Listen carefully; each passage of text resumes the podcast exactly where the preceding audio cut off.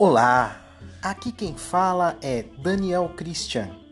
Você está no Filosofia Pós-Colonial, sua dose semanal de filosofia e pós-colonialismo.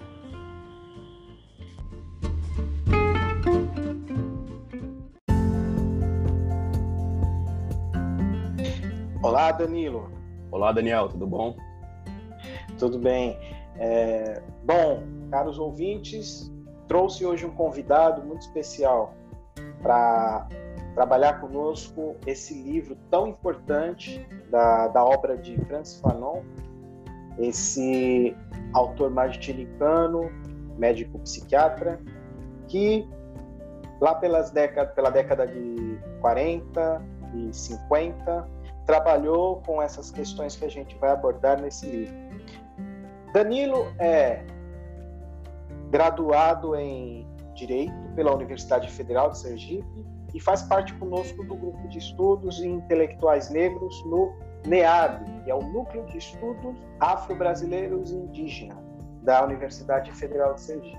Danilo, o que, que você espera aí da nossa, da nossa conversa com os nossos ouvintes e como você vê a obra de Francis Fanon, em, especi em especial essa obra, é, Pele Negra, Máscaras Brancas?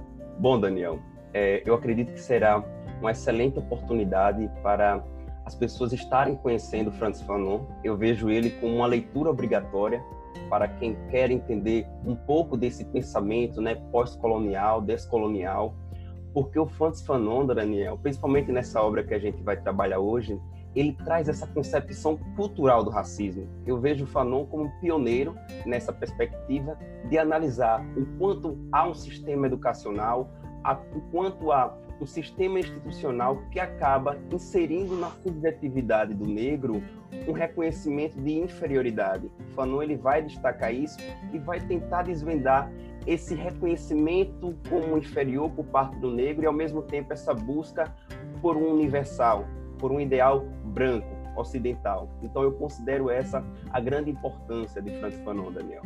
Danilo, vamos lá? Vamos lá. Perfeito, Danilo.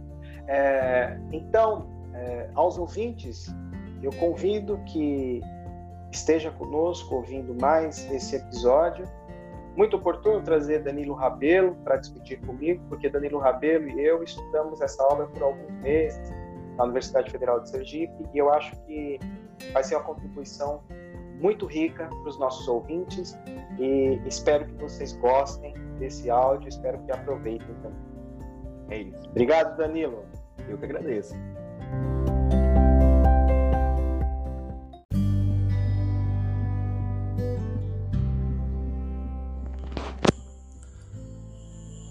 Bem, Danilo, então eu vou iniciar a minha fala aqui é, partindo do capítulo 2 do livro Pele Negra, Máscaras Brancas.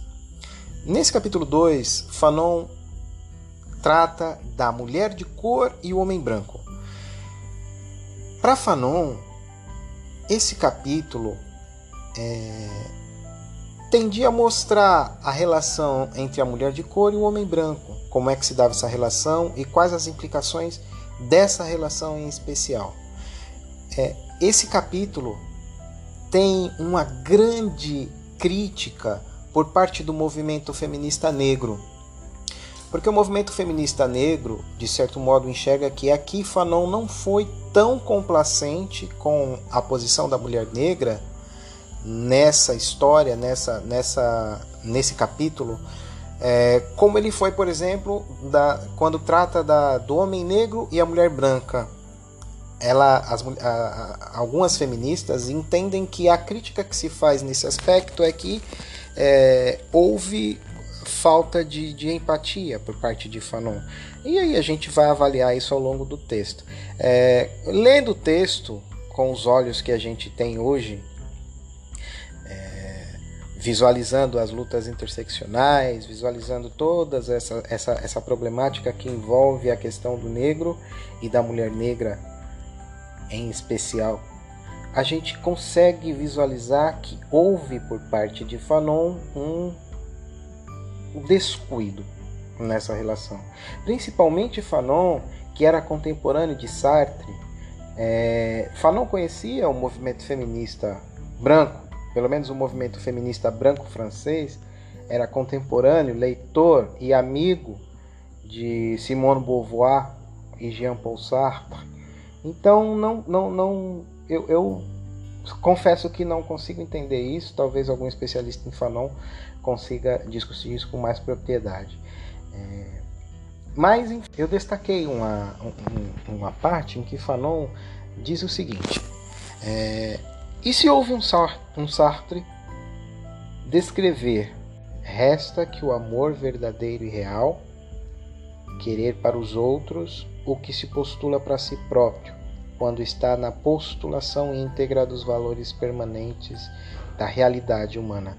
Bom, é, aqui ele traz é, análise fenomenológica né, dessa relação do amor.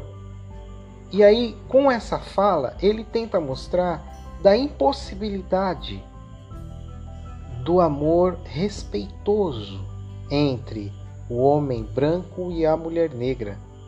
Então Fanon ele utiliza-se aqui de uma categoria filosófica, visão de mundo, Weltanschauung, do alemão.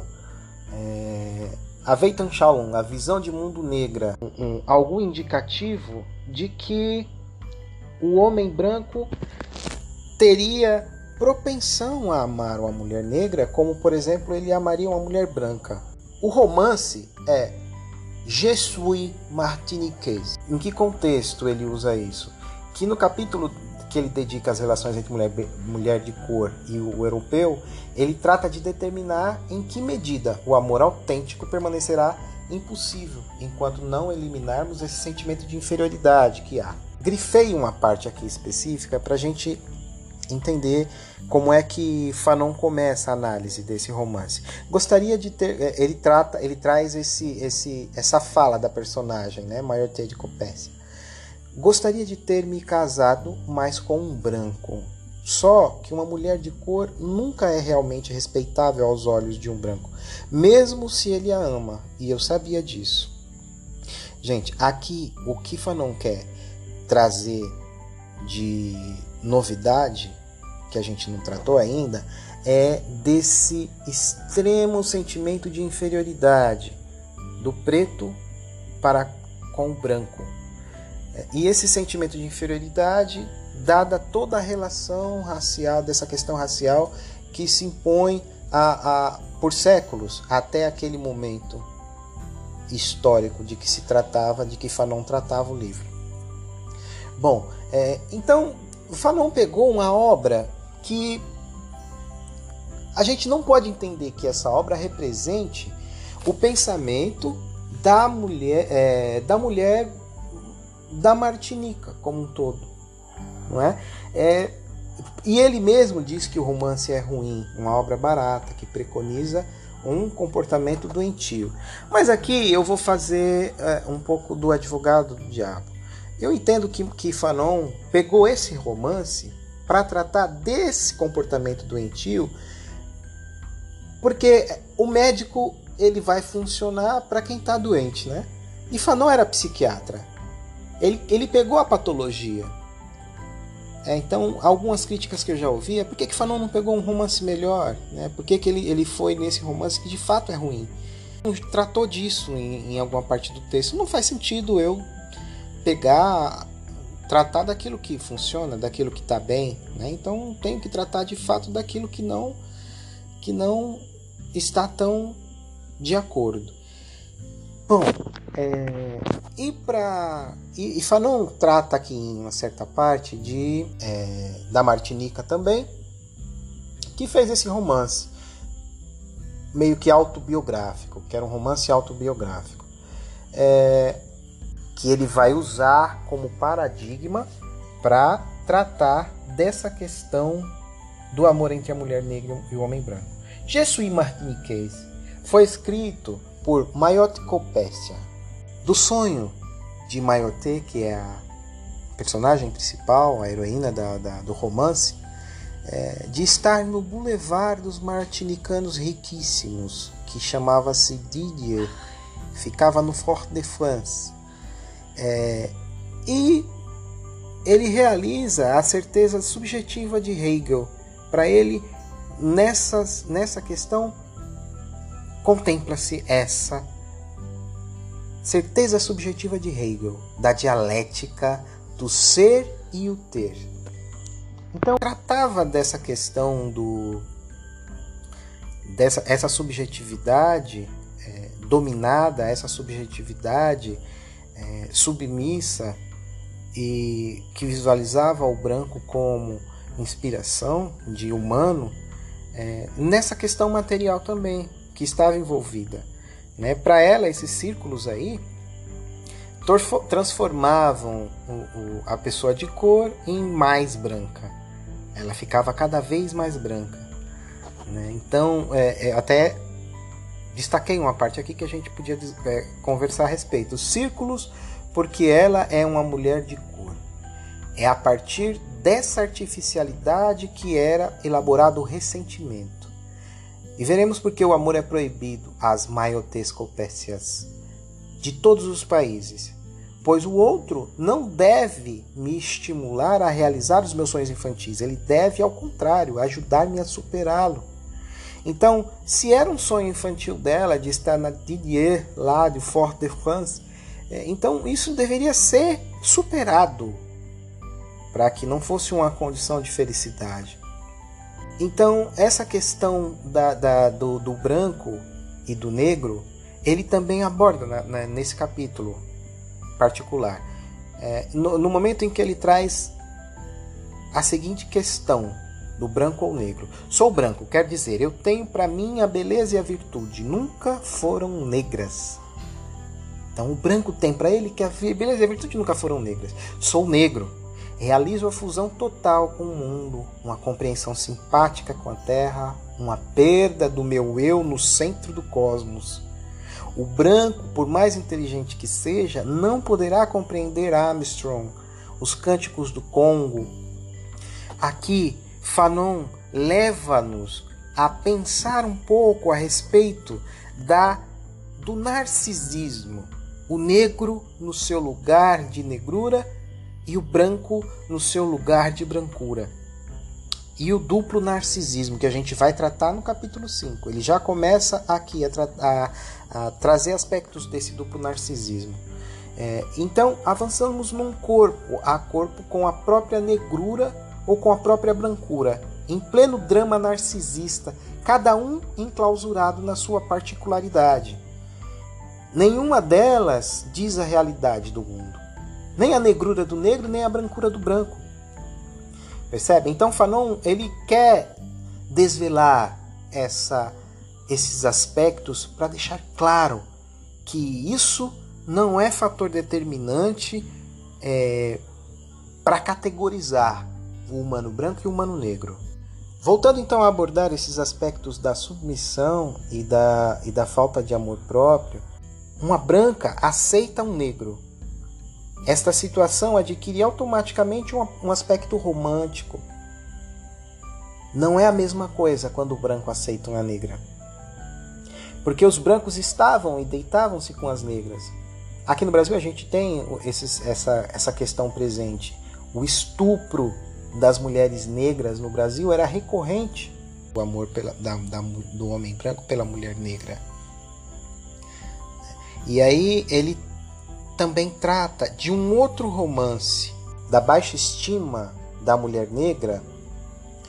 A gente, eu vou ler, vou destacar uma parte aqui em que Mayotte fala sobre a sua avó. Então fiquei orgulhosa, naturalmente. Eu não era a única a ter sangue branco. Mas uma avó branca é menos comum que um avô branco. E aí, Maioté via nessa, nesse fato dela ter tido uma avó branca, não avô branco, a possibilidade de ter havido um amor real. E acredita-se que isso também na Martinica acontecia com certa frequência. Os patrões com as suas empregadas, antigamente os os senhores com, suas, com as suas mulheres que eram escravizadas né, também tinham essa relação de estupro. personagem Maioté continua então ao longo do texto trazendo aspectos é, da negrura. Ela diz, né? Fulano é negro, mas a miséria é mais negra do que ele. Conhecemos muitas compatriotas e estudantes na França que nos confessaram com toda candura, uma candura toda branca, que não poderiam casar-se com um negro. Ter escapado e voltar atrás? Ah, não, obrigada. É, das antilianas que já estavam misturadas. Então, quer dizer, eu já avancei, cheguei um pouco mais perto da branquitude, da brancura. Voltar a, a, a me enegrecer de novo? Não, obrigada. Né? Então, para Fanon era essa a visão patológica que havia. É, e aí, ele traz um outro aspecto aqui do personagem dizendo: além do mais, César reivindica tanto a sua cor negra é porque ressente uma maldição. Os brancos por acaso reivindicam a sua própria cor? Em cada um de nós há uma potencialidade branca. Alguns querem ignorá-la, ou mais simplesmente a invertem. Quanto a mim, por nada nesse mundo me casaria com um negro. Então, as antilianas essas atitudes nas antilianas, para Fanon não era rara.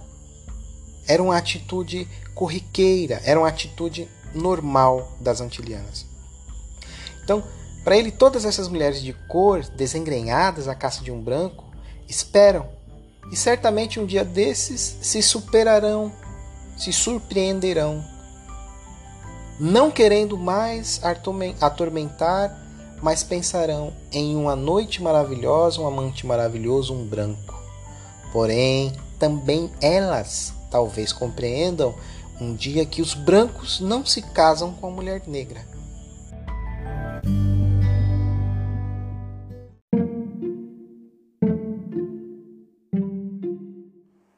Bom, Daniel, então partindo aqui para o capítulo 3, denominado O Homem de Cor e a Branca, eu acredito que há duas teses principais nesse capítulo 3, Daniel. A primeira é a animalização colonial.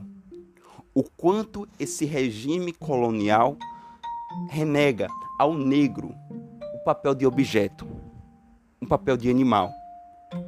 Um ser que não é considerado humano que tenta a todo momento se aproximar desse universal, desse homem branco ocidental. E um segundo ponto, uma segunda tese, Daniel, seriam as consequências patológicas do desejo do homem negro pelo mundo branco. E aí Fanon ele conclui de forma magistral que esse desejo não é fruto de uma subjetividade do negro, não é fruto de uma alienação patológica, mas sim é causado objetivamente por uma realidade criada pelo próprio branco. Fanon destaca que o branco cria uma clivagem social, cria uma hierarquização, no qual o negro está lá na base, está jogado lá embaixo. E o negro tenta, através desse amor com a mulher branca, se embranquecer, se incluir nesse modelo ocidental, se tornar humano. Mas a gente vai chegar lá. Eu não posso começar esse capítulo sem falar, sem realçar essa frase presente no terceiro parágrafo que ele fala: Amando-me, ela me prova que sou digno de um amor branco. Sou amado como um branco. Perceba então como, através desse amor com a mulher branca, esse homem ele tenta se incluir nesse mundo ocidental, se tornar um humano universal, assim como o branco é. E esse capítulo, Daniel, nos permite fazer várias aproximações com o um livro sensacional brasileiro que é o Tornar-se Negro, de Neuza Santos. Neuza também trata desse exemplo, desse ponto trabalhado por Fanon, até porque ela foi uma grande leitora de Fanon. E ela destaca que a partir do momento em que o, o branco é apresentado como único modelo, é natural que o negro vai tentar se aproximar desse mundo branco ocidental. Só que a Neuza destaca, chega um momento em que o negro cai numa reflexão. Ele percebe que ele nunca vai poder se tornar branco, sejam por questões fenópticas, sejam por questões sociais. Então, é a partir desse amor, desse sexo com a mulher branca, que ele enxerga o caminho mais próximo para se tornar um homem universal. E aí a gente entra em outro ponto muito importante, Daniel, que é o conceito de dupla consciência do Du Bois, que está presente aqui na página 70. O europeu em geral e o francês em particular, não satisfeitos em ignorar o preto de suas colônias, desconhece aquele que formaram segundo a própria imagem. Então, Du Bois ele destaca nesse conceito de dupla consciência que ao mesmo tempo em que o negro é particularizado racialmente, é incluído em um determinado cubículo social, só que aí ele trabalha com um livro, né, o Je suis martiniquais, de uma escritora martiniquenha chamada Mayotte Capécia, em que o personagem, e aí eu percebo uma certa identificação de Fanon com esse personagem, que é o Jean Veneze, um antilhano que vai para a França, e ele acha que ele é francês, e quando chega lá é renegado. Então perceba como a dupla consciência de Du Bois se faz presente. Ele, ao mesmo tempo ele, em que ele é particularizado racialmente, é incluído em, determinado, em determinado espaço social, o branco aparece para ele como universal. Então, o negro sempre vai viver nessa ambiguidade, segundo Du Bois. E aí, é, esse personagem principal, que Fanon se identifica, que é o Jean Veneze, ele busca então na França é, se inserir nessa sociedade francesa através dos estudos. É um sujeito que estuda, que estuda, que estuda e que chega ali um determinado momento da sua vida em que ele vai viver os relacionamentos amorosos. E ele se apaixona por uma mulher branca, Daniel. Só que aí entra um probleminha. Requerem que ele peça ao irmão a mão dessa mulher branca. E ele vai pedir, e como ele é uma pessoa intelectualmente educada, ele acredita que não vai haver mais dificuldades. Só que aí perceba, e eu sempre gosto de trazer esse exemplo para realçar a importância das cotas raciais. Quando se diz que a raça, a raça atualmente ela não tem nenhum papel na hierarquização social. Porque na página 73 Fanon até traz esse ponto que o irmão dela diz: tudo bem, eu até concedo a mão dela, visto que você não é negro, é excessivamente moreno. Então perceba como esse racismo ele é maleável por interesses econômicos, né, Daniel? Então veja, você não é negro, é excessivamente moreno. Você é uma pessoa inteligente, você é um intelectual. O seu único problema é a cor, mas isso a gente pode contornar. Então veja que interessante, Daniel. Veja como esse exemplo é sensacional. A partir desse momento em que ele tenta se aproximar dessa branca, ele demonstra, o Fanon, que acredita-se socialmente esse negro busca essa mulher branca em razão de, de ela ser negada pelo homem branco. Isto é, há, um, há uma vontade, há uma ânsia de conquistar aquele objeto que é negado pelo homem branco. Só que aí o que acontece? Fanon destaca que isso não é uma consequência patológica, como eu abri lá esse, esse ponto, Daniel. Eu sei que aqui há um machismo bem claro a partir do momento em que o Fanon utiliza essa mulher como um objeto, e eu acredito que você vai falar isso no próximo capítulo, Daniel. Mas veja que Fanon destaca que esse desejo desse negro por uma mulher branca, né, aquela proibida, ela é fruto de uma mentalidade no qual o oprimido ele vai tentar se aproximar da mesma lógica trabalhada pelo opressor. Entende? Porque veja, esse casamento entre o negro e a mulher branca, como o Fanon destaca na página 75, Daniel, ele é recheado de uma consagração objetiva. O homem negro, ele tenta se inserir socialmente através desse casamento, tenta se embranquecer. E a mulher branca, por outro lado, ela também visa uma consagração subjetiva, que é um desejo de dominação, um desejo de dizer: eu casei com aquele negro, ele é o meu objeto. Então perceba que esse amor, ele é recheado por uma consagração objetiva. Então aqui na página 75, Fanon destaca: em relação ao casamento propriamente interracial, pode-se perguntar em que medida não existe certas vezes para o cônjuge de cor uma espécie de consagração subjetiva em si mesmo e nos próprios olhos. Só que esse amor, além dessa consagração objetiva, cercear ele a todo momento, Daniel, há outra questão, que é o medo de decepcionar. A partir do momento em que o negro se vê como inferior dentro desse relacionamento com a mulher branca, ele teme a todo momento se decepcionar, desagradar a mulher branca, entendiar, dela cansar desse amor. Inclusive, eu faço um paralelo com uma personagem que aparece no livro Tornar-se Negro, que é a Luísa. É uma pessoa extremamente estudiosa, que inclusive é aprovada em medicina. Neuza traz esse, esse relato dela, e que não consegue se inserir dentro das relações amorosas, porque a todo momento ela se sente insegura, medo de decepcionar o seu parceiro branco. Então, seria no núcleo dessa alma desse negro que residia essa incerteza quanto ao seu valor social. Então, Fanon destaca, perceba como o social ele vai influenciar a subjetividade do sujeito. Percebe, Daniel, que a todo momento Fanon está querendo destacar que não é algo fruto de uma concepção patológica, mas sim de uma influência social. Então ele conclui aqui na página 82 de modo algum, minha cor deve ser percebida como atar, ou seja, como problema patológico.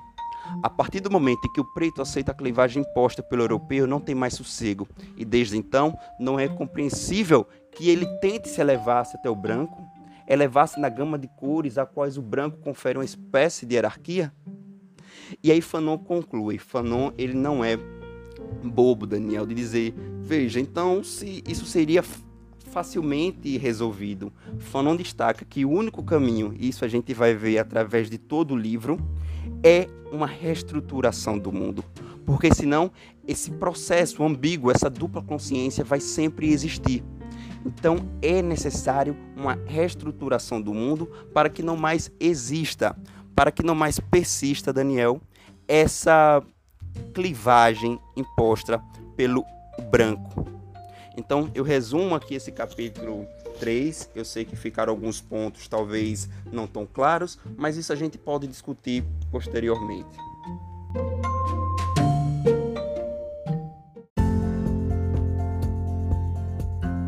Então, Danilo, agora sigo eu então com a minha análise aqui. O pretenso complexo de dependência do colonizado. Ele vai tratar disso no capítulo 4. Ele inicia com um, uma poesia de Aimé Césaire. Aimé Césaire foi contemporâneo de Fanon, daquele, é, um, um, dos percursores do movimento Negritude, é, iniciado na França. Então, os, os francófonos, os poetas francófonos né, do panafricanismo, da negritude, trataram desse, desse movimento de valorização de tudo que era de África. E Aimé Césaire é um dos percursores desse movimento. Bom, a poesia diz o seguinte: não há no mundo um pobre coitado linchado, um pobre homem torturado, em quem eu não seja assassinado e humilhado. Versos aí de Aimé Césaire.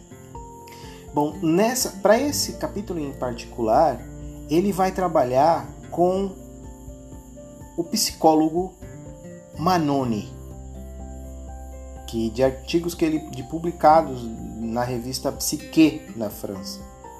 Então, é, a, a, reunindo aí as suas reflexões que, que foram publicadas em Psicologia de la Colonização, a psicologia da colonização, é isso que vai ser estudado aí por Franz Fanon. Para ele, Manoni é um analítico honesto, porque tendo ele vivido a ambivalência, né, essa dupla validade da situação colonial, ele compreendeu é, de forma exaustiva os fenômenos psicológicos que regem as relações nativo-colonizador. Agora, é, para ele, essa a, a, principal característica dessa, dessa pesquisa foi a pretensão de uma certa exclusividade da matéria, que até então não tinha sido tratado trata aqui no, nesse capítulo que Manoni, apesar de ter consagrado 205 páginas ao estudo da situação colonial, não estabeleceu as verdadeiras coordenadas dessa relação.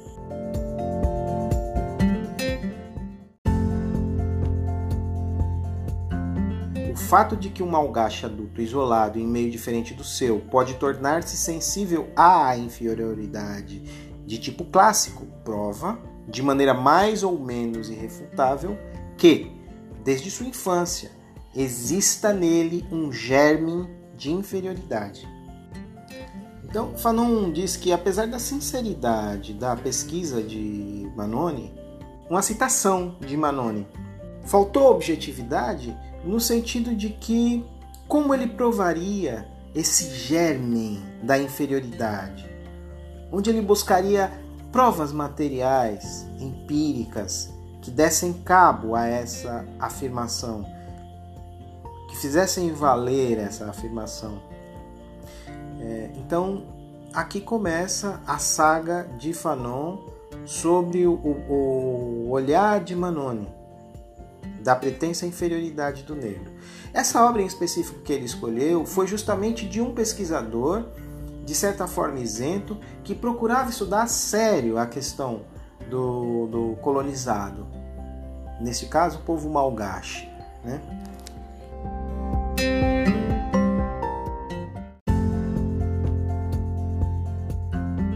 Ele voltando-se agora para a área de conhecimento dele, né, que é a medicina, é, que a argumentação, a lógica de Manoni foi a seguinte: quando reconhecemos um mecanismo de explicação que em psiquiatria dá no seguinte: formas latentes de psicose que tornam evidentes após um traumatismo, e em cirurgia o aparecimento de varizes em que o indivíduo não, que não se origina da sua obrigação de ficar em pé de 10 horas, mas de uma fragilidade da construção da parede venosa. O modo de trabalho não é senão condição favorecedora. Super expert solicitado decreta que a responsabilidade do imprecador é muito limitada. Então percebem? É... Nesse parágrafo ele mostra como o argumento de Manoni está a favor, mesmo que inconscientemente, está a favor daquele que oprime. Traz aquilo, mas o problema está na constituição física do indivíduo.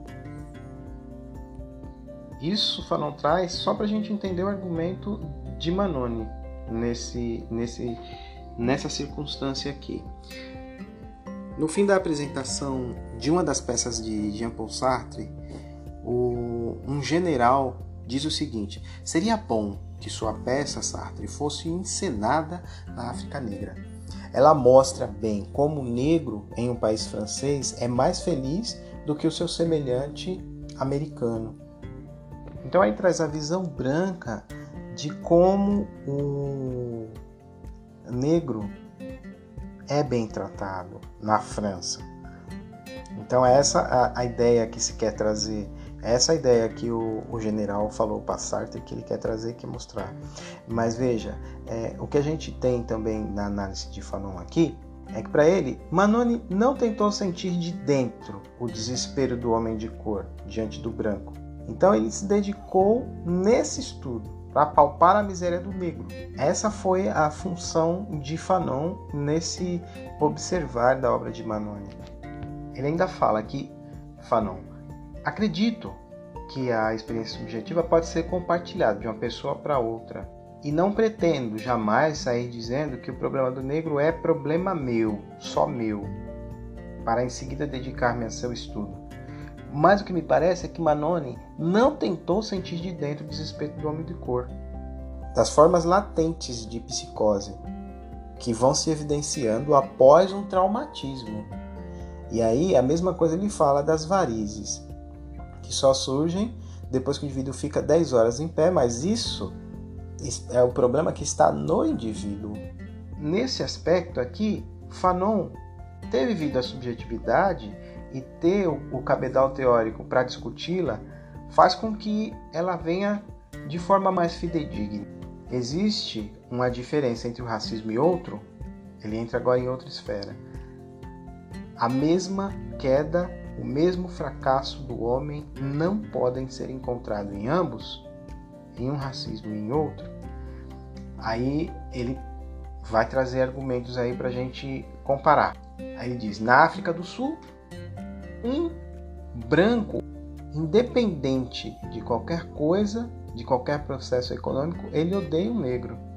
E aí, ó, Sartre convoca a mentalidade antissemita para explicar essa característica. O racismo, agora está falando do racismo antissemita. Olha lá, assim chamaria um bom de bom grado o antissemita de snobismo do pobre. Parece com efeito que a maioria dos, dos ricos utiliza esta paixão em vez de entregar-se a ela pois tem coisa melhor a fazer. Esta paixão se propaga normalmente nas classes médias, precisamente porque ela não tem nem terra, nem castelo, nem casa. Ao tratar o judeu como um ser inferior, o pernicioso afirma, ao mesmo tempo que pertenço a uma elite. Gente, então o judeu é tratado com racismo pelo branco pobre. E aí o banco, branco pobre usa os seus argumentos para falar do judeu.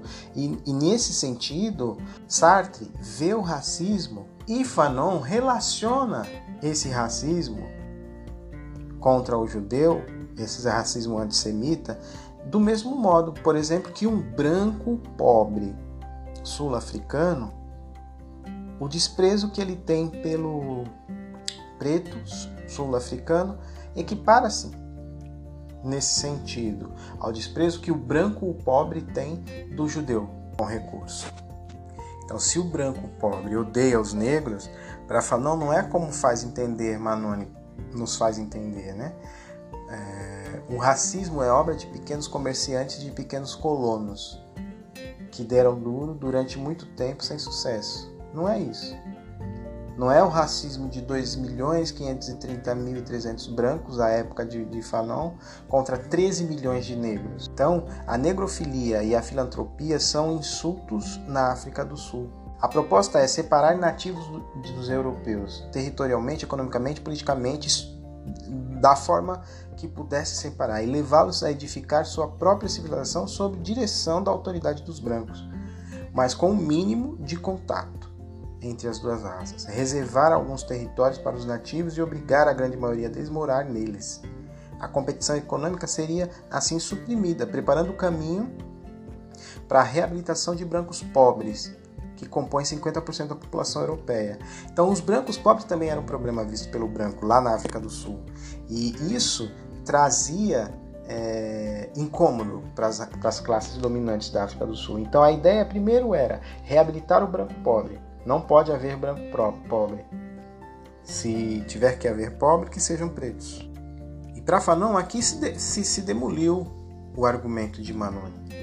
Então, o argumento de Manone, que dizia que o racismo colonial é diferente dos outros racismos, é, de certo modo é contraposto aqui, é refutado por, por Franz Fanon.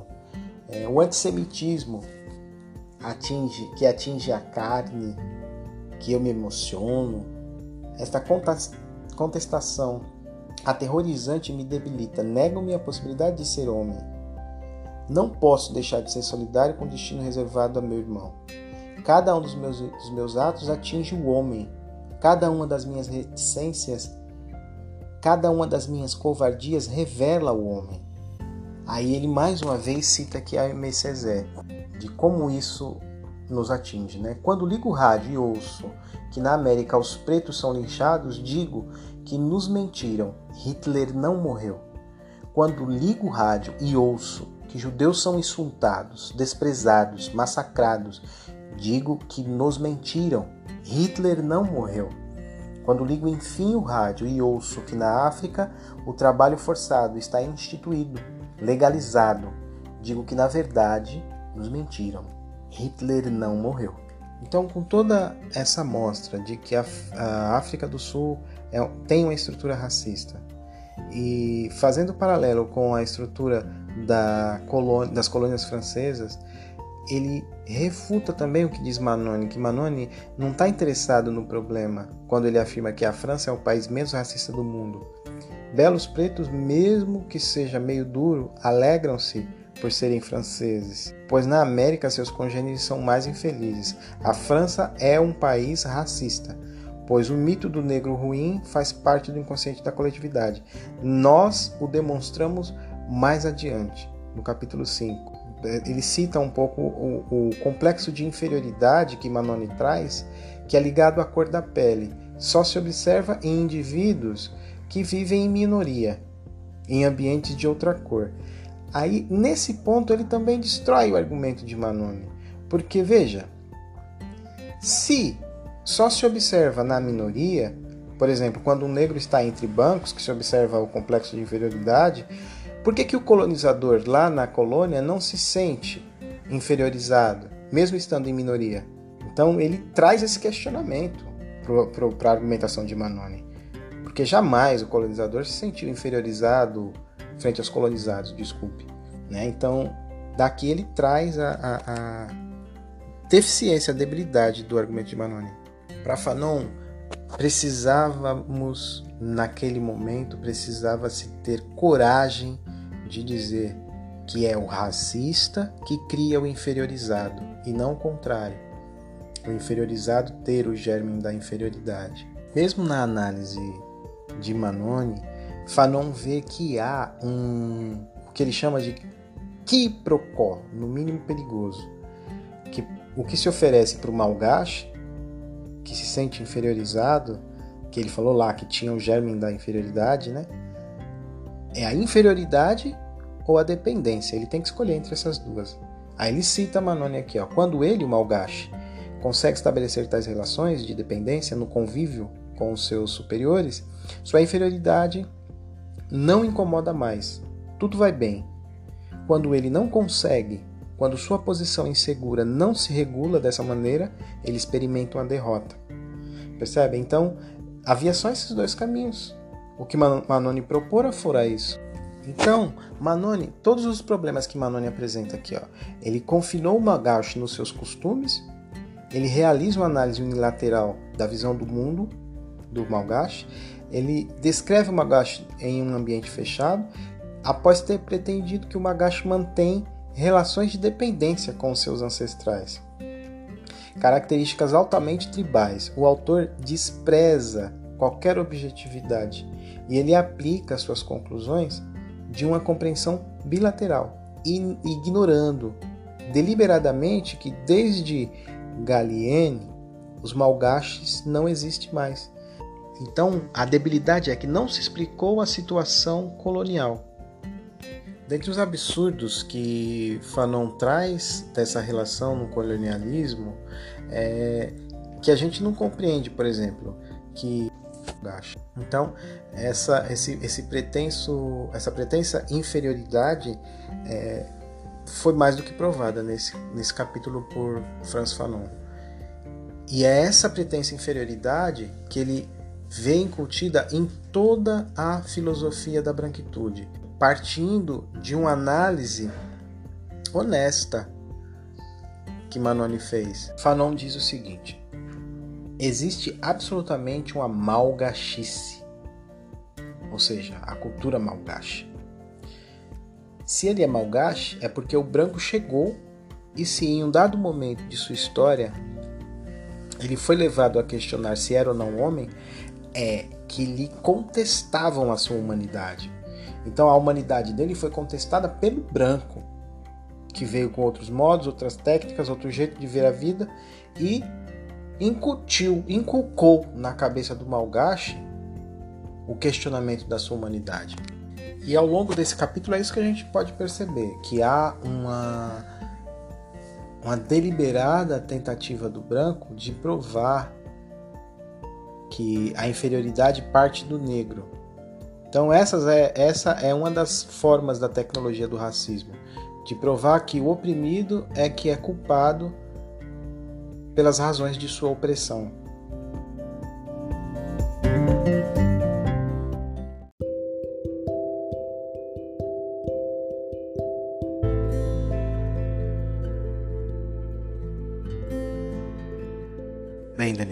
Gente vai iniciar aqui a, o capítulo 5 que Fanon intitula de A Experiência Vivida do Negro. Neste capítulo, ele mostra como o racismo afeta o negro em sua subjetividade. É o capítulo mais importante do livro, porque ele traz também aspectos da, do duplo narcisismo que deve ser, segundo Fanon, combatido. Ele inicia o parágrafo com a frase preto sujo ou simplesmente olha o preto.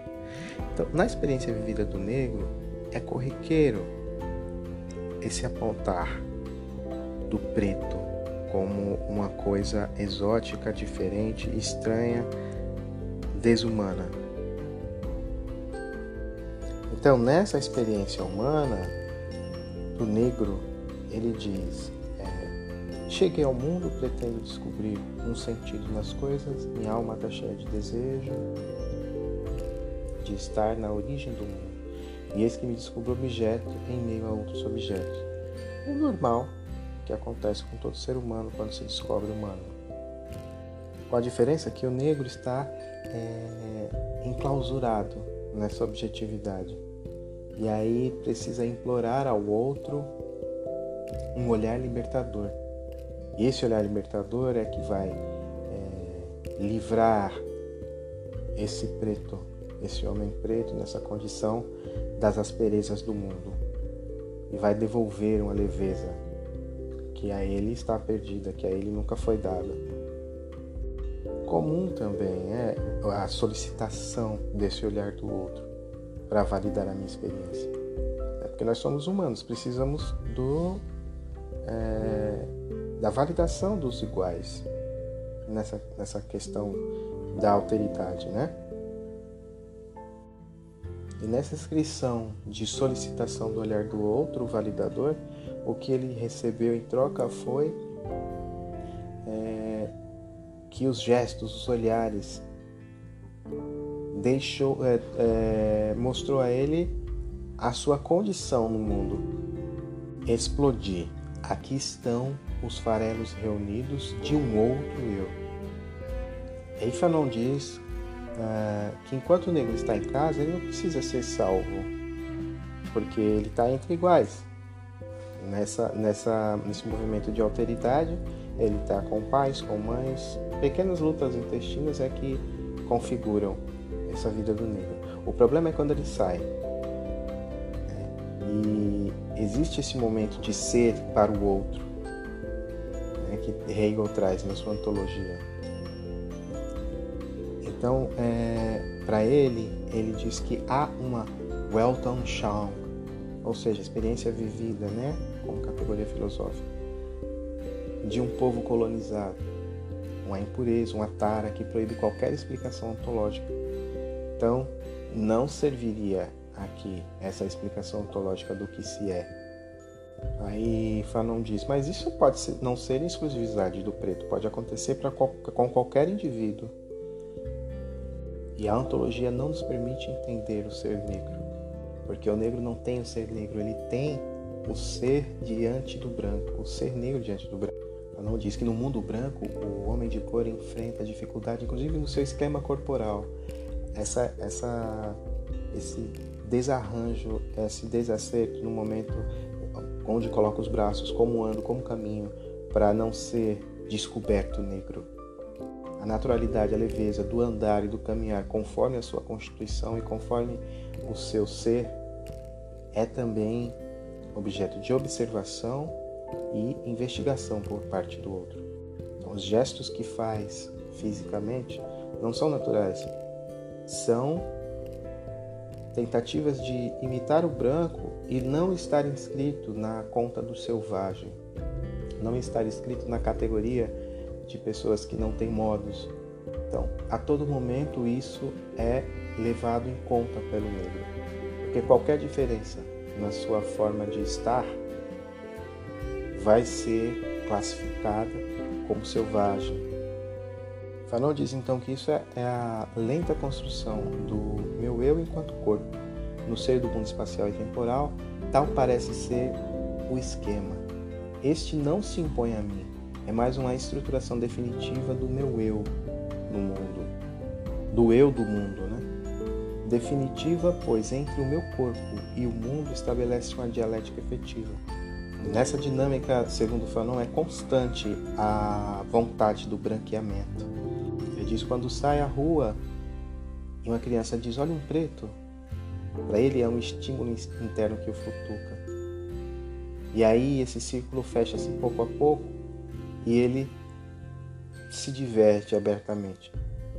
A mãe do menino diz: Calma, menino, ele não vai te fazer nada.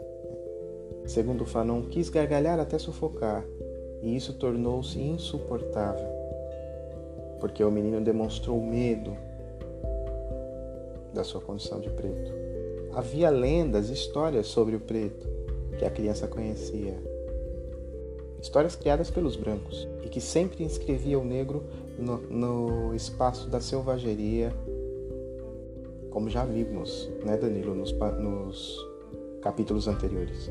A dificuldade para Fanon era que às vezes ele encontra o homem branco que diz: Eu não tenho nada contra preto. Meu amigo, preto é tão homem quanto qualquer outro homem. E a dificuldade reside exatamente nesse, nessa fala. E aí, nesse sentido, depois Fanon trata de novo da criança, quando diz: Olha o preto, mamãe. E a mãe diz às crianças: Pare, menino, ele vai se aborrecer. E a criança e Fanon, o sentimento que vem nele é faz frio, o preto é, o preto treme. O preto treme porque sente frio. O preto é feio, o preto é malvado. O menino treme porque tem medo do preto. O preto treme de frio, o frio morde os ossos. O menino bonito treme porque pensa que o preto treme de raiva. O menino branco se joga nos braços da mãe: Mamãe, o preto vai me comer.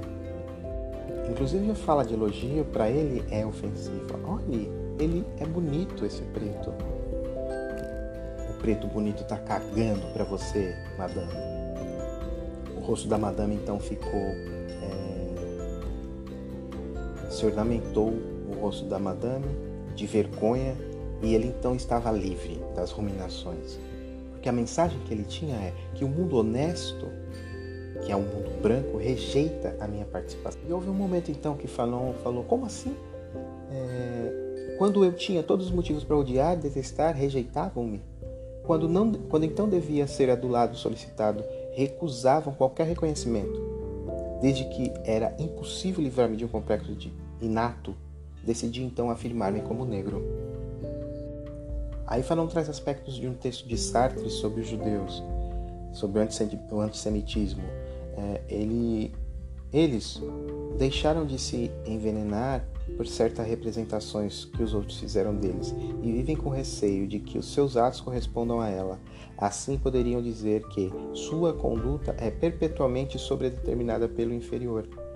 Mas, para Fanon, existe uma diferença entre o judeu e o negro, porque o judeu é branco, ele pode ser ignorado na sua judeidade, e o preto não. Aí Fanon descobriu então o movimento negritude de Aimé Césaire. Ele trata do movimento negritude nessa fala desse capítulo. E ele só entendia que há um mito negro que precisa ser destruído, que foi construído pelo branco. Temos um professor de história senegalês, ele é muito inteligente. Nosso médico é negro, ele é muito cordial. Agora, esses profissionais, a qualquer erro, eles eram julgados como negro. E era recobrada a sua bestialidade e a sua falta de civilidade.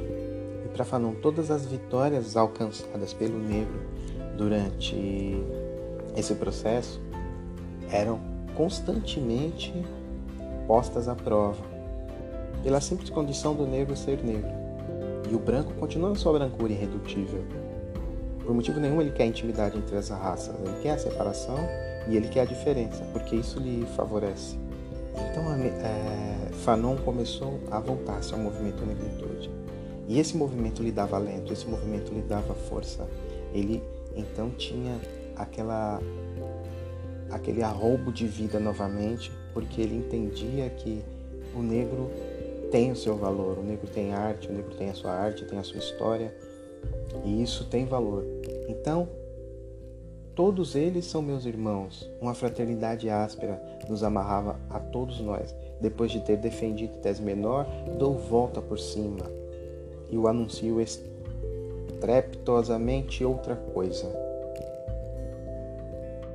e aí ele exalta a poesia de Aimé Césaire, ele exalta a poesia do Seda Segó, ele exalta o atabaque, a mensagem cósmica que ele traz. Só o preto é capaz de transmitir essa mensagem, de decifrar o seu sentido, o seu alcance cavalgando no mundo, esporas vigorosas contra os flancos do mundo, lustro o pescoço do mundo como sacrificador entre os olhos da vítima. Então, no movimento dialético, agora a gente está na antítese no movimento dialético, agora a gente está na negação da humanidade que preto se faz para a antítese, que é a afirmação de sua humanidade através da negritude. E nessa ideia, então, Fanon diz: Eis o preto reabilitado, a ideia da negritude. Né? Ele, ele cita aqui no, num trecho a poesia de Seda Segó: sensibilidade emotiva, a emoção é negra como a razão é grega. A água que todos os suspiros encrespam a alma dos espaços abertos sacudida entre os ventos, cujo fruto muitas vezes cai da maturidade, sim, é verdade, de que certo, de certo modo o preto hoje é mais rico em dons do que em obras. Mas a árvore mergulha suas raízes na terra, o rio corre profundo, arrebanhando pepitas preciosas. O poeta afro-americano Langston Hughes canta. E ao longo do capítulo segue essa disputa entre negro e branco. O negro com ele mesmo no princípio, depois o negro contra o branco e o negro voltando-se à coisa da negritude. Neste momento, a memória de África deve retornar ao preto, para que ele entenda que veio de um lugar e que esse lugar tem o seu valor.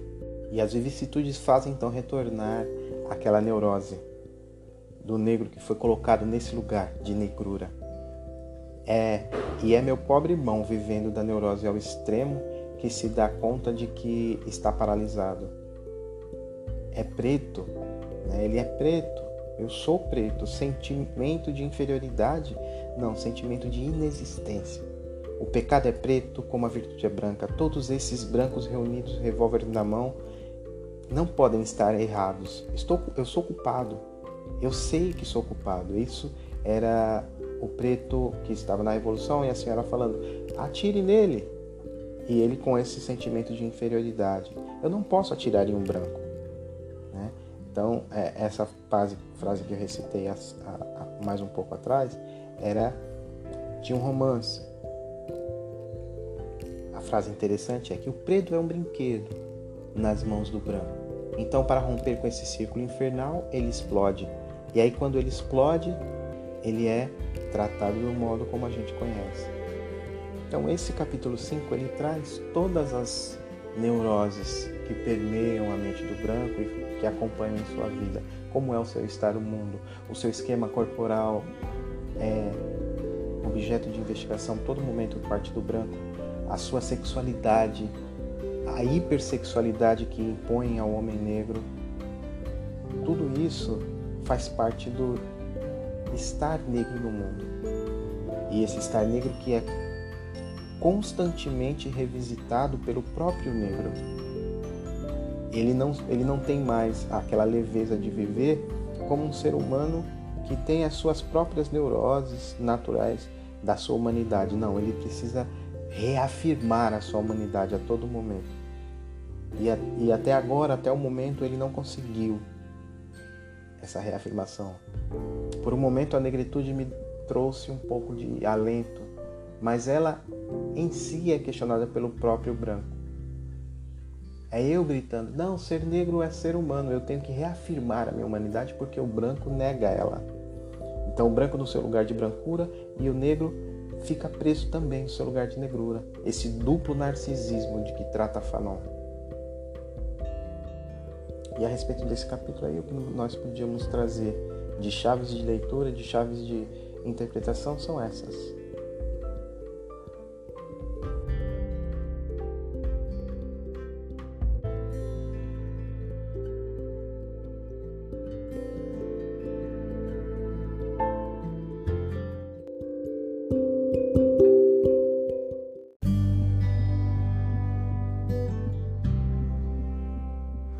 Bom, Daniel, então nós chegamos ao capítulo 6, denominado O Preto e a Psicopatologia.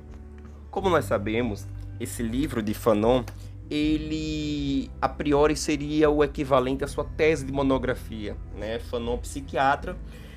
E eu considero, Daniel, que esse capítulo 6 seria o coração da sua monografia.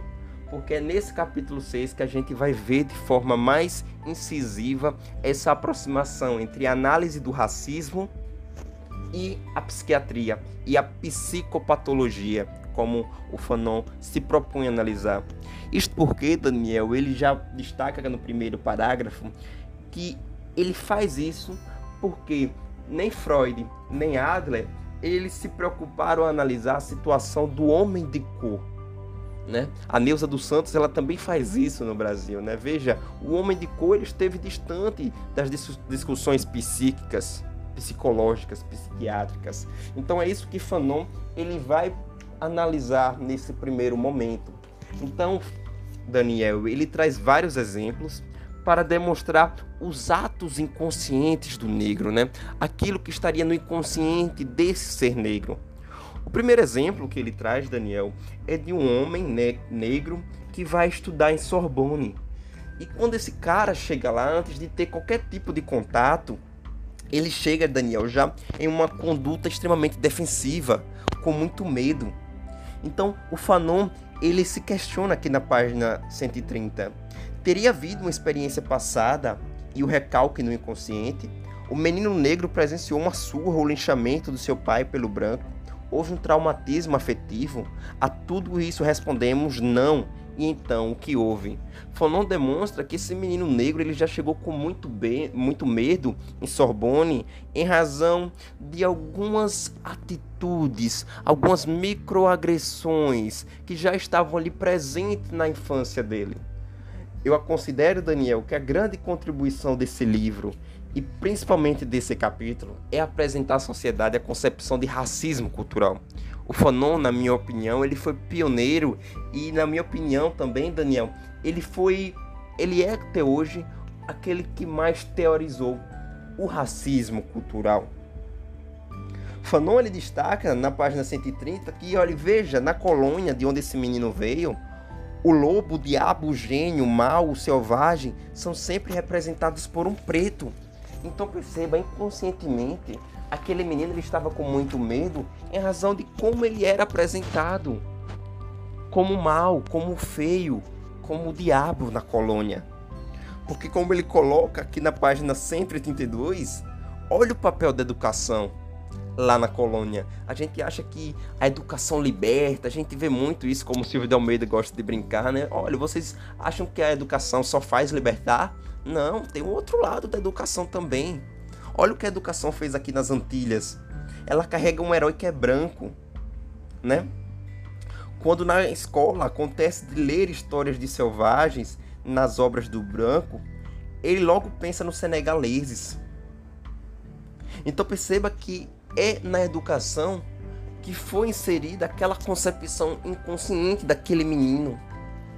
O herói era apresentado como branco e o diabo, o agressivo, era apresentado como um menino negro. Então, na minha opinião, o conceito, o melhor conceito, Daniel, sem sombra de dúvidas, de racismo cultural, está aqui na página 135, no segundo parágrafo. Em outras palavras, há uma constelação de dados, uma série de proposições que lenta e sutilmente graças às obras literárias, aos jornais, à educação, aos livros escolares, aos cartazes, ao cinema, ao rádio, penetram no indivíduo, constituindo a visão do mundo da coletividade a qual ele pertence. Então perceba como é uma rede complexa, Daniel, que impõe essa, essa estrutura do herói como branco, do branco como universal e do preto como o escravo do preto como o mal, do preto como aquele que nasceu para ser submisso. Um segundo exemplo, Daniel, que o Fanon traz para trabalhar essa ideia desse racismo inconsciente, né? desse racismo cultural, é como os negros são apresentados culturalmente como uma potência sexual. Né? Como ele coloca aqui na página 138. Pensem bem como a liberdade que contempla na selva parece que dormem em qualquer lugar, a qualquer momento, eles são genitais. Tem tantos filhos que não os contam mais. Vamos ficar atento, tomar cuidado, senão eles nos inundarão com pequenos mestiços. Então veja como é colocado esse negro como genital, Daniel, como aquele que vai ferir a família branca, que vai raptar a branca, que vai inundar ela de pequenos mestiços. Então, esse é outro exemplo de como inconscientemente o negro ele passa a ser submetido nessa sociedade a uma posição de inferioridade. Como ele coloca brilhantemente, enquanto se tinham medo dos judeus porque eles eram o cérebro, eram aqueles que ganhavam dinheiro, se tinham medo do negro porque ele era potência sexual. Fanon coloca de forma magistral, Daniel, na página 143, o preto representa o perigo biológico, o judeu, o perigo intelectual. Por que isso? Fanon ele disse que se propôs a fazer uma pesquisa ali no, nos arredores de onde ele morava e pedir para as pessoas falarem o que vem na cabeça delas quando se pensa em um preto. E olha o que elas falaram, Daniel: biológico, sexo, forte, esportista, potente, boxeador, Joy Lewis, soldado senegalês, selvagem, animal, diabo, pecado. Então perceba como culturalmente essa sociedade é racista. E quando nós falamos de uma cultura que é racista, o branco ele é visto como o normal. O racismo ele é visto como o normal o negro ele não é visto como submisso. Então é necessário que a gente consiga escavar, escavar e demonstrar o quanto essa cultura é racista. Porque senão o racista vai ser visto como normal, como o Fanon coloca. E aí, Daniel, já chegando aqui para o último exemplo, Fanon ele se propõe a pesquisar como as crianças brancas são ensinadas. Olha que genialidade! E o mostra que essas crianças brancas, desde o início da sua escola, ali no pré-escolar, são ensinadas a elas, Daniel, historinhas bobas, né, teoricamente banais, no qual o negro ele já é visto como esse monstro. Ele traz até esse, essa historinha do Brie Rabbit, né, Brie Rabbit, o brother coelho, no qual o negro é visto como um animal. E olhe o que o Rolf, né, que foi aquele que escreveu essa pecinha, ele fala: É, evidentemente, o brother coelho é um animal porque o negro deve ser o um animal. O coelho é estrangeiro porque o negro deve ser estigmatizado como estrangeiro até nos cromossomos. Olha a agressividade desse racismo cultural, Daniel, que penetra nos poros. É muito agressivo, Daniel é muito agressivo e o Fanon conseguiu enxergar isso. Essa agressividade não estava clara para a sociedade. Então, o Fanon destaca que, olha, esses negros, os negros devem abrir os olhos. Eles devem se desvencilhar desse Yabon Banania, né? Aqueles comerciais que banania, que, que o negro era visto de forma caricata, de forma exótica, de forma natural. Então, o negro deve tentar se separar disso. Só que Fanon, ele não é bobo ele diz que, olha, tá bom, o negro ele deve se desvencilhar disso e buscar um universal. Agora, qual universal? É aquele universal que vai ser apresentado pelo branco? Fanon ele abre os olhos para isso. Olha como Fanon coloca na página 159. Como apenas abrir os olhos que tinham vendado e já querem me afogar no universal e os outros, aqueles que não têm boca, aqueles que não têm voz. Tenho necessidade de me perder na minha negritude, de ver as cinzas, as segregações, as repressões, os estupros, as discriminações, os boicotes. Preciso botar o dedo em todas as sagas que zebram a Libra e Negra. Porque há esse perigo e o Fanon ele percebeu isso de forma clara. De uma hora para o outro, o branco dizer: olhe, nós somos todos iguais, nós somos irmãos. E o negro aceitar isso e esquecer esse histórico de opressão. Então Fanon destaca que é necessário que o negro lute pela sua liberdade e lute demonstrando cada ato criminoso apresentado pelo branco, Daniel. Então, essa é uma das grandes contribuições desse capítulo. No finalzinho, ele traz também uma discussão, é, uma reflexão última, né, radical, que ele parte de uma discussão de Sartre, né?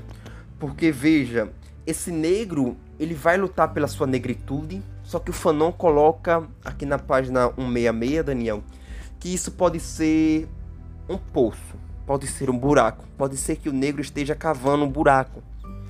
Porque se ele se fechar em sua negritude, a situação continuará a mesma. O Fanon coloca que o que esse negro deve conseguir alcançar, Daniel, é uma libertação não só sua, mas de toda a humanidade. O movimento negro não pode se fechar em si mesmo. O movimento negro deve alcançar uma universalidade que consiga colocar no mesmo patamar todas as pessoas. O Fanon ele esclarece de forma muito clara. Às vezes ele é visto como uma pessoa que não foi do movimento da negritude, porque o Fanon ele tinha medo que esse movimento se fechasse em si mesmo. O Fanon ele busca algo um pouco maior, que é um universal, mas não é um universal dado pelo branco, é um universal conquistado pelo negro, visto que ele é o oprimido. Então, eu termino aqui o capítulo 6, Daniel, e partimos agora para o capítulo 7.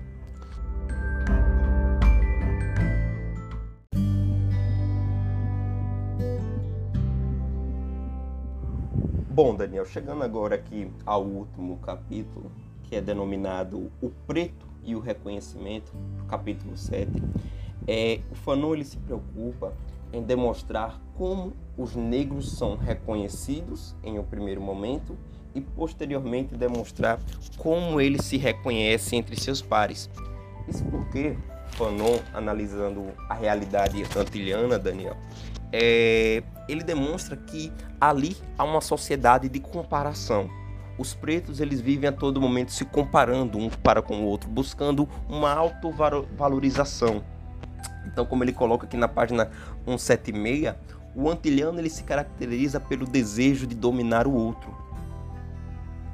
E aí ele parte de uma explicação né, do psicólogo austríaco Adler que esse movimento de comparação ele faz parte de uma luta por reconhecimento, né? Porque a valorização surge a partir do momento em que o outro nos valoriza.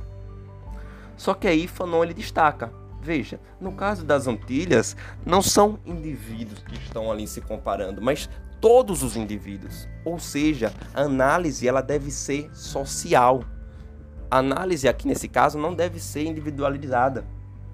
E Fanon acrescenta, como o preto ele sempre foi apresentado como inferior, ele tenta reagir por intermédio de um complexo de superioridade.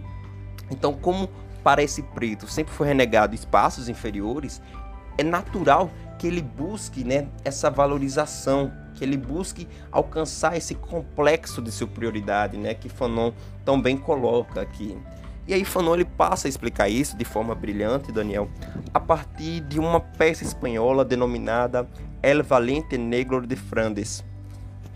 É, nessa peça, né, El Valente Negro de Flandes, o ator principal é o preto Juan de Mérida, de Merida.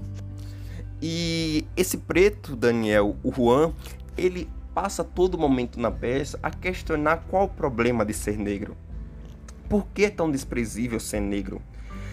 Ele até brinca que, olha, pois apesar de eu ser negro, eu não sou escravo. Então perceba o nível de normalização nessa frase, Daniel. Pois apesar de ser negro, eu não sou escravo. Como isso foi normalizado subjetivamente na cabeça desses pretos. Então o Juan de Mérida, ele passa todo momento a tentar se aproximar do branco ele coloca aqui na página 78, né, uma das falas desse ator, que diz: Eu sou mais branco do que neve.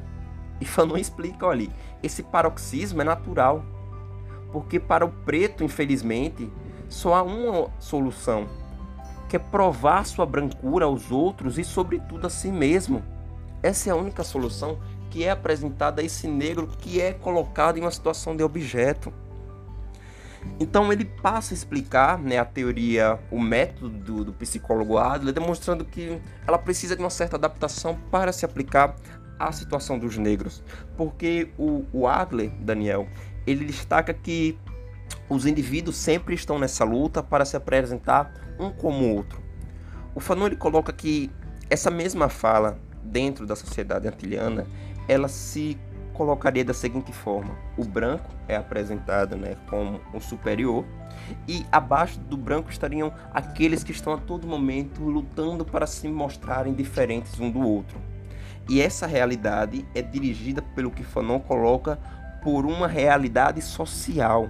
Ou seja, como ele coloca na página 179, o meio que o fez o negro e o esquartejou espantosamente. Então perceba como esse meio social influencia essa realidade do branco acima e desses negros lutando abaixo por reconhecimento. Porque, como Fanon coloca, o meio é que vai influenciar isso tudo. Então Fanon questiona na página 180 às vezes eu me pergunto se os inspetores do ensino e os chefes da administração estão conscientes do seu papel nas colônias. Durante 20 anos insistem com seus programas em fazer do negro um branco. Então perceba como essa luta entre os negros para se tornar branco é fruto de uma influência social, de um projeto político. É importante a gente demarcar isso, Daniel. Isso é fruto de um projeto político que busca com que um negro ele veja o branco como universal como modelo a ser alcançado. Em um segundo momento, né, o Fanon ele busca analisar a dialética do senhor e do escravo de Hegel. Porque para Hegel, né, o senhor e o escravo eles estariam ali em uma luta por reconhecimento, ambos se reconhecem um no outro, e a partir do momento em que o outro reconhece é, a si mesmo, ele também consegue né, reconhecer o outro, ou seja, é uma extrema dualidade, né? Um se reconhece a partir do momento em que um reconhece o outro, como o Hegel acredita. E em um segundo momento, o senhor ele percebe que ele depende muito mais do escravo do que o contrário. Só que Fanon coloca, Daniel, que veja, há um ponto que o Hegel não se atentou, que o branco ele apontou para o negro e disse: "Você é um escravo". E não teve luta, não teve confronto quanto a isso, porque ao negro não foi dado essa liberdade. Então isso foi posto de forma unilateral. E como Fanon coloca, então aqui não há uma reciprocidade absoluta. Porque isso foi posto de forma unilateral. Como ele coloca na página 182, o negro não sustentou a luta pela liberdade. Então veja como nessa situação do escravo o negro não pôde lutar porque não foi lhe dado liberdade. E o Fanon analisa também o negro nessa sociedade moderna, em que o branco transformou esse negro homem, máquina, animal, como ele coloca, em um homem, em uma posição suprema de homem. Ou seja, houve essa transformação do negro homem, máquina, animal para uma situação de que esse negro é homem. Só que como Fanon coloca, Daniel, é, houve a mudança de um modo de vida para o outro, mas não mudou a vida do negro, não mudou a situação do negro. Perceba por quê. E Fanon acredita que isso não mudou porque o negro não pôde lutar. Não houve a liberdade. Então, quando o negro está lutando atualmente, como ele coloca na página 83, de tempos em tempos esse negro luta pela liberdade e pela justiça, mas se trata sempre da liberdade branca e da justiça branca, dos valores secretados pelos senhores. Então, isso é algo que a gente está enfrentando agora, Daniel. É isso que esse movimento decolonial, por exemplo, busca quebrar. A gente estuda muito os valores universais, né, fruto do iluminismo, e acaba percebendo que a gente está caindo no poço, que esses valores não se aplicam para uma realidade de um escravo que agora se tornou homem por uma mera escolha branca, como Fanon coloca. Então essa é uma situação complicada e esse negro deve lutar pelos seus valores né? Então, como Fanon já coloca na última página desse capítulo, na página 84, é necessário que exista luta, porque as conquistas só serão conquistadas a partir de batalhas, de derrotas, de tréguas, de vitórias. Como ele coloca 12 milhões de vozes negras lutando nos Estados Unidos naquela época para conquistar direitos. Pois só assim, Daniel, Fanon coloca que é no campo de batalha, que é através da luta pela libertação nacional, que nos quatro cantos, por vintenas de negros pendurados pelos testículos, ergue-se pouco a pouco um monumento que promete ser grandioso. E no cume deste monumento percebo um branco e um negro que apertam as mãos. Pois só aqui, Daniel, a partir do momento que o branco e o negro estejam em um patamar em que ambos estão apertando a mão, é que vai existir aquela reciprocidade que Hegel esboçou de forma abstrata. Então o Fanon coloca que é necessário essa libertação nacional para que se alcance esse patamar. Só que como Fanon coloca, Fanon não seria bobo, né, Daniel, de acreditar que isso vai acontecer da forma mais amigável possível. O branco vai aceitar perder os privilégios. Essa luta vai ser fácil. Fanon diz: não, essa luta não vai ser fácil. Vai haver uma luta intensa, uma luta sangrenta. O branco não vai querer perder seus privilégios. Então é por isso que ele defende a libertação nacional. Por isso que o Fanon defende a luta armada. A gente acaba analisando isso num contexto diferente e interpretando ele como um autor extremamente agressivo, né? Como, por exemplo, ficou muito famoso o prefácio de Sartre, né? Então, o, o, o, o Fanon ele passa a ser visto, Daniel, como um anjo negro, aquele que defende a luta armada. Mas é necessário analisar a partir desse ponto de vista de Fanon.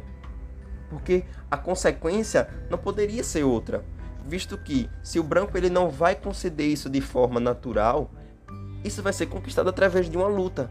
E essa luta que o Fanon defende é a luta pela libertação nacional. Então esse capítulo é bem interessante, Daniel, porque vai demonstrar já uma das, das soluções, né? Uma das ideias que o Fanon acredita para que se exista uma igualdade nessa sociedade tão opressora. Então é isso, Daniel. Eu, eu termino aqui o capítulo 7 e passamos agora aos próximos apontamentos. Né? Muito obrigado.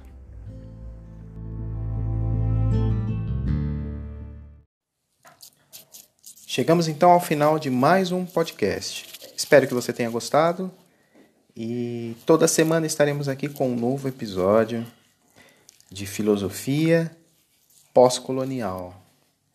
Um abraço a todos e cuidem-se.